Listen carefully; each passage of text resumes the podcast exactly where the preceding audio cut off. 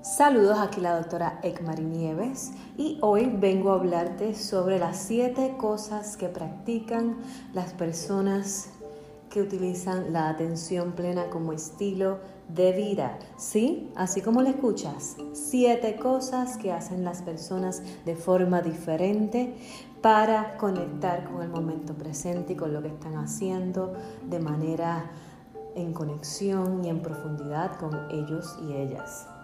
Así que comienzo con la primera.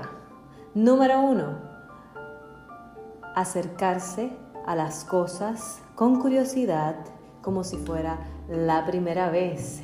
¿Qué quiere decir esto? Esto es una actitud esencial para tu estilo de vida a través de la atención plena. ¿Qué es esto? Es practicar el ser curioso o la mente de principiante y mirar las cosas como si fueran la primera vez. Ya sea que te estés dando un baño de agua bien caliente, que observes el agua tocando tu piel, esa sensación, la humedad que puede haber en el baño, el olor del jabón, todo esto es parte de practicar una mente curiosa o una mente de principiante. Mirar las cosas como si fueran la primera vez. Número dos, las personas que practican atención plena como estilo de vida se perdonan a sí mismos, a sí mismas. ¿Qué quiere decir esto? La vida viene llena de obstáculos y viene... Eh, con situaciones que enfrentamos que podamos considerar como difícil. Y quizás estemos, ¿verdad?, en ese momento viviendo rápidamente.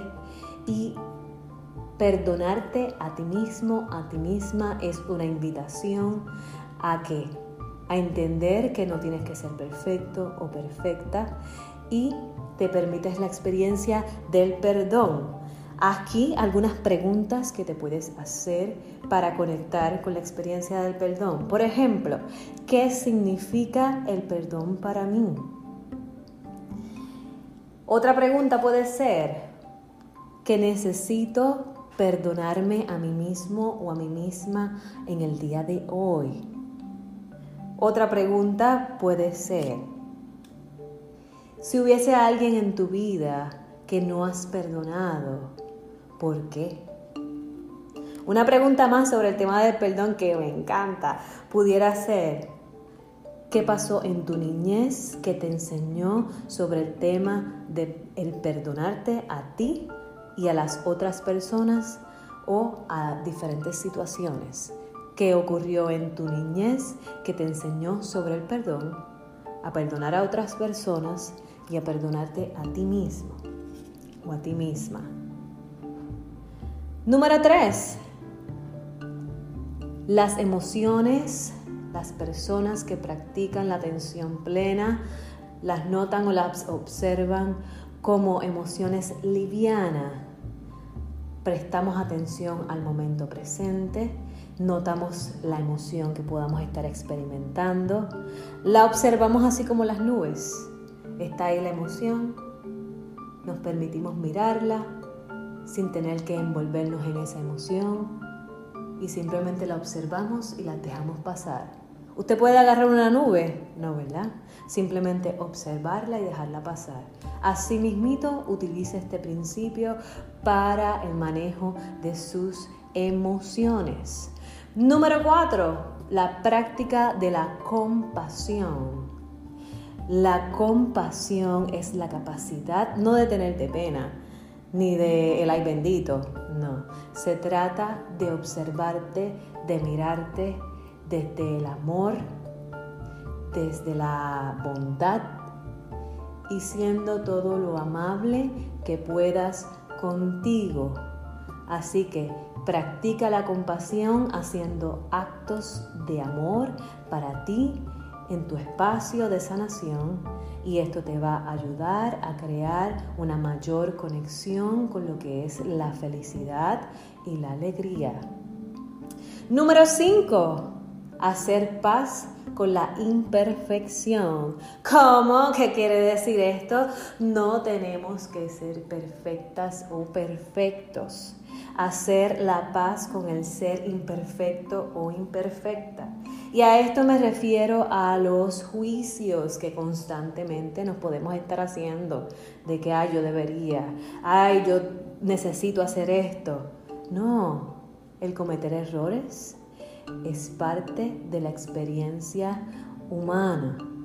Y el que tú reconozcas que eso es parte de tu vida, te vas a liberar de la ansiedad, de la tristeza, mucho más rápido, porque estás que notando y abrazando la idea de que no tienes que ser perfecto ni perfecta, ni para ti, ni para otros, ni en diferentes escenarios, ya sea el trabajo, tu familia o en tu comunidad. Muéstrate tal y como eres. Número 6. Abraza la vulnerabilidad y esto para mí es un boom chacata de tres. Escúchalo bien. Abraza la vulnerabilidad. ¿Qué quiere decir esto?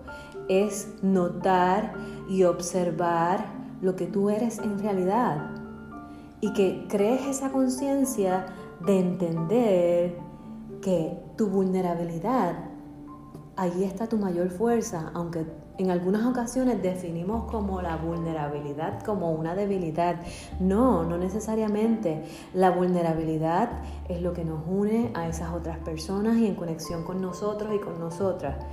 Ser honestos, ser genuinos con nosotras, con nosotros, cultivando una conexión profunda con nuestro ser nos va a ayudar a sentirnos seguros y seguras y conectar con la felicidad en nuestras vidas.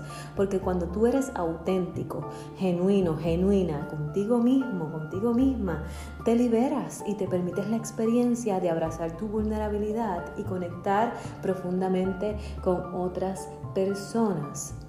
Ahora bien, número 7, entender que todas las cosas vienen y todas las cosas van. ¡Ea rayete!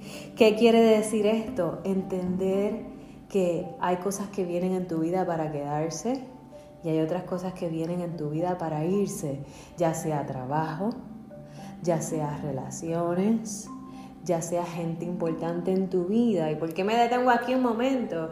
Porque si estás en el pensar de continuar en el mismo trabajo, y haciendo las mismas cosas y no estás conectando con el llamado o el propósito de tu vida, no se alinea eso que estás haciendo con lo que te da felicidad, es importante reevaluar lo que estás haciendo a nivel de trabajo para que te muevas en el espacio en donde estás conectando con tu llamado y con lo que a ti te hace feliz. Así que el principio número 7 nos invita a aceptar y a apreciar las cosas que llegan a tu vida, pero a la misma vez que se van. ¿Por qué quiero darle énfasis a esto? Porque hay cosas que son importantes abrazarlas y apreciarlas a miembros de tu familia, decirle que lo amas y decírselo, ¿verdad? Con la frase, mami, papi, te amo, o a tu pareja, o a tu ser querido, o a tu otro significativo en tu vida, te amo. La vida es muy corta y si esa persona se va de tu vida, que sepa lo valioso o lo valiosa que es. Aparte de esto, demostrar apreciación te va a generar cambios profundos contigo. Demuéstrate a ti primero apreciación para que lo puedas llevar a los espacios de tu trabajo, a la gente importante en tu vida. Acéptate tal y como eres y apréciate. Y entonces luego comienza a soltar y a dejar ir esas imperfecciones o esos pensamientos o esa urgencia de querer hacer algo o no hacer para que te conectes con la parte más genuina de ti. Así que, en resumen, estas siete cosas que hacen diferente las, las personas que practican atención plena es acercarse todos los días con curiosidad a su vida. Número dos, perdonarse los errores, ya sean pequeños o grandes. Número tres, demostrar gratitud en cada momento y practicar el estar agradecido de las personas, de las situaciones y de las cosas. Número cuatro, practicar la compasión contigo y con los demás. Número 5, hacer la paz con tus imperfecciones, tanto de adentro como de afuera. Número 6, abraza la vulnerabilidad en ti pero también en los demás, para que veas cómo comienzas a generar relaciones profundas. Y número 7, acéptate y apréciate y entiende, reconoce que hay cosas que van a llegar a tu vida y hay cosas que se van a ir. Así que si quieres conocer más de estos principios, esto lo escribió la creadora de este artículo, fue Alicia Goldstein, ella es psicóloga, la autora de El efecto del ahora. Así que te invito a utilizar estos siete principios que hacen las personas diferentes que practican la atención plena. Así que si esta información te ayudó, por favor compártela, guárdala y ten una conversación con gente importante en tu vida. Así que si esto te ayudó, compártelo, guárdalo y dale me gusta. Y si esto te ayudó, esto fue que un boom, chacata de tres.